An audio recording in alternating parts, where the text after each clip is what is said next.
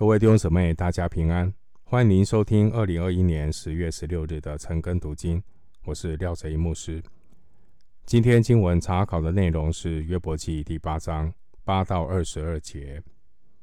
约伯记第八章八到二十二节内容是关于比勒达他个人的成见和偏见。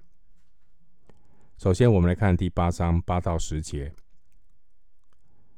请你拷问前代，追念他们的列祖所查究的。我们不过从昨日才有，一无所知。我们在世的日子好像影儿。他们岂不只叫你，告诉你，从心里发出言语来呢？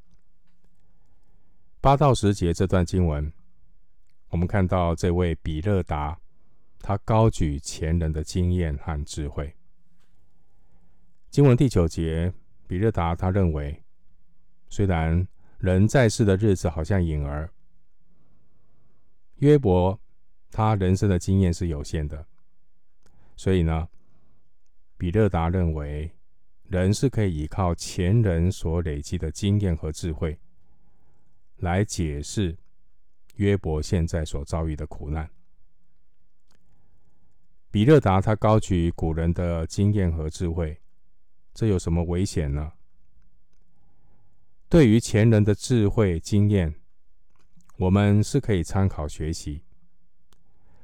但记得，累积这些经验和智慧的古人，他们也不过是人，他们不是神。高举人有限的经验、有限的智慧，这是很没有智慧的做法，也不是圣经的原则。有些人喜欢高举传统，以为只要诉诸传统，就能够戴上权威的光环。那这也是另外一种倚老卖老、卖弄传统，将传统的绝权威呢绝对化。比勒达他因着自己缺乏理论的深度，就抬出了古人的教训来。膨胀自己说话的权威。比勒达把古人累积的经验之谈用来解释约伯的苦难，这也是偏颇的做法。弟兄姐妹，基督徒要培养一种能力，就是多角度、多观点，用圣经真理解读事情的能力。我们回到经文，请看第八章十一到十九节。蒲草没有泥，岂能发长？芦荻没有水，岂能生发？上青的时候还没有割下，比百样的草先枯槁。凡忘记神的人，景况也是这样。不前进的人，指望要灭没。他所仰赖的必折断，他所倚靠的是蜘蛛网。他要倚靠房屋，房屋却站立不住；他要抓住房屋，房屋却不能存留。他在日光之下发青，蔓子爬满了园子。他的根盘绕石堆，扎入石地。他若从本地被拔出，那地就不认识他，说：“我没有见过你。”看哪，这就是他道中之乐。以后必另有人从地而生。比勒达在这段的经文里面使用了三个比喻，企图要来说服约伯。第一个比喻是蒲草和芦荻的比喻。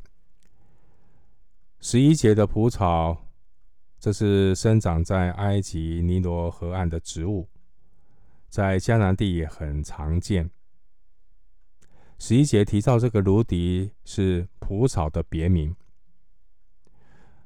蒲草或芦荻，它们可以长到三米多的高度，但如果缺乏水分的供应，这个蒲草就很容易会枯萎经文十一节，比勒达说：“蒲草没有泥，岂能发展？芦荻没有水，岂能生发？”比勒达的意思是，忘记神的人，既然离弃神，就会像蒲草离开泥和水一样，很快的枯干。所以言下之意，难道比勒达认为约伯就是离弃神的人吗？比勒达他使用的第二个比喻是蜘蛛网的比喻。十四节这个蜘蛛网，原文是蜘蛛的房屋，与后面十五节的房屋相对应。这是比喻呢，恶人的依靠就像蜘蛛网一样的脆弱。难道比勒达认为约伯是一个恶人吗？比勒达他使用第三个比喻是植物蔓藤的比喻。十九节提到一句话叫“道中之乐”，它的意思是腐烂在路上，被被别的植物来取代。十六节到十九节，比勒达把不前进的人、不前进的人比喻成爬墙的蔓子，虽然看起来非常的茂盛，但却很容易被连根拔除。难道比勒达认为约伯是一个不敬虔的人吗？弟兄姐妹，我们从比勒达的身上看到一个自义又固执己见的缩影。一个自义又固执己见的人，很容易陷入主观的偏见。这样的人。讲话很具煽动性，旁边的人如果不小心，就很容易被他的花言巧语所蒙蔽、受影响。经文十一到十九节，这内容呢，我们看到是比勒达非常出色的一首诗歌。这个比勒达这位仁兄，他使用的诗歌的题材。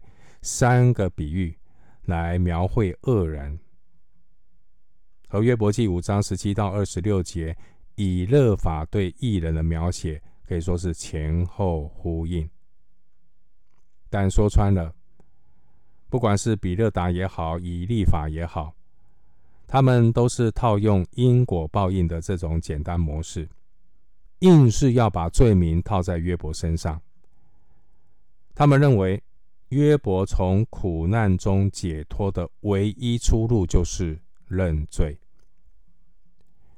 如果按照他们的逻辑，约伯真的很可怜。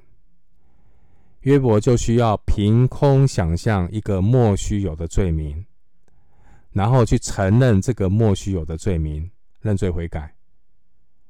那是否就会照着他们所说的，苦难就会消失？约伯很快就会过着幸福的生活。弟兄姐妹，这种肤浅的假设和逻辑对约伯而言，听起来很有道理，但是是无稽之谈。虽然比勒达的讲论所用的比喻很生动，他使用诗歌题材所表达的文字也很美丽，但是听在约伯的耳朵里，都是空洞、没有帮助的字句。新约哥林多后书三章六节说：“他叫我们能承担这新约的职事，不是凭着字句，乃是凭着经意。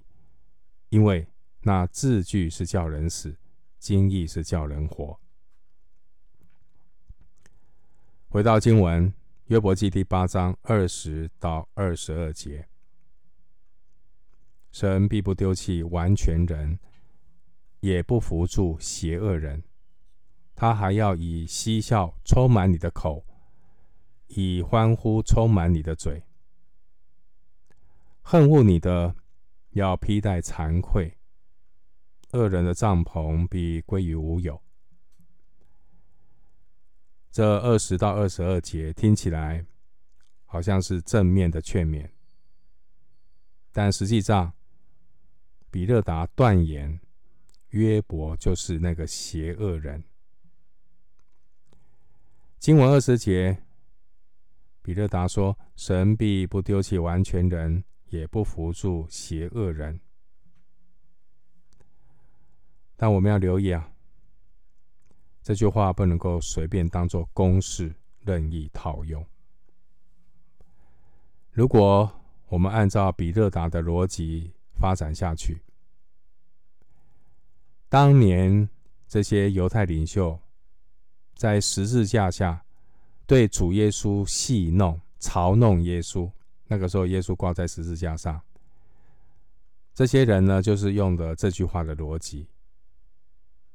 马太福音二十七章四十三节，这些犹太领袖嘲笑耶稣说：“他依靠神，神若喜悦他，现在可以救他。”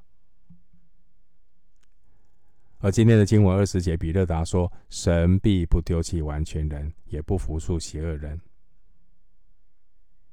难道耶稣是邪恶人吗？所以神不帮助他，让他挂在十字架上。弟兄姐妹。苦难的发生不是简单的一刀切就可以完全的解释。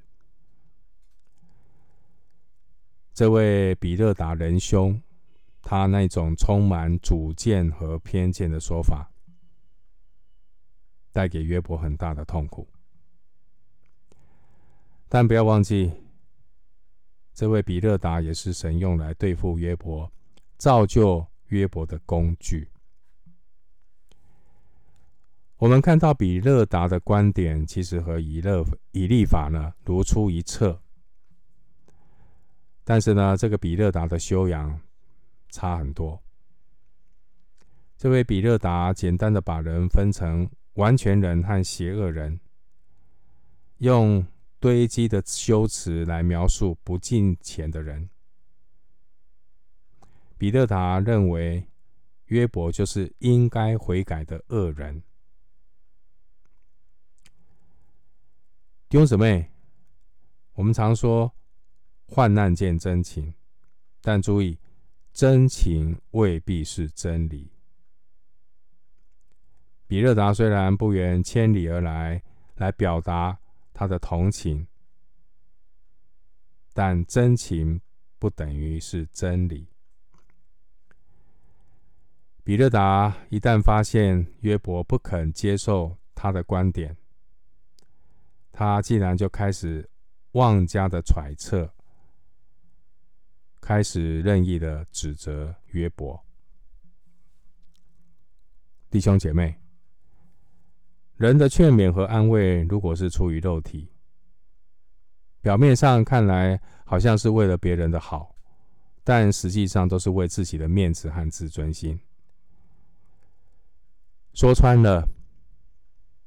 凡是不在基督里的道德劝说，其实都是骄傲的自以为意。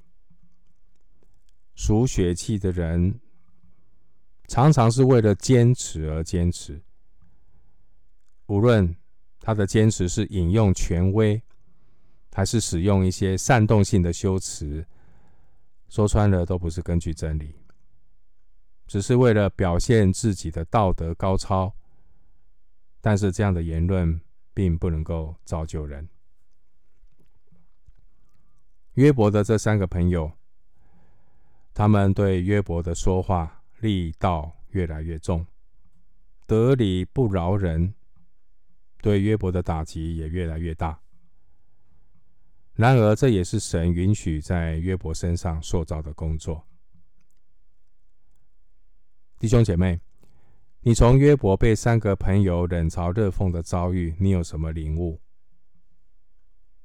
我们平常啊，稍微受到了一点委屈，受到了一点不公平的对待，心里基本上是很难受的。何况在苦难中的约伯，又要面对三个朋友的冷嘲热讽，真的是情何以堪？但这三个朋友。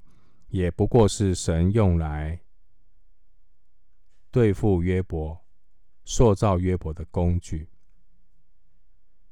神容许这三个朋友用他们自以为是的论断来炼净约伯，一点一点的来拆毁约伯里面的一些违章建筑，清理在约伯里面深处的生命死角。今天，当我们受到对付、受到打击、受到委屈的时候，弟兄姊妹不要忘记。主是栽培我们的园丁。主虽然修剪我们，但我们的生命将会更加的丰盛。我们今天的经文查考就进行到这里。愿主的恩惠平安与你同在。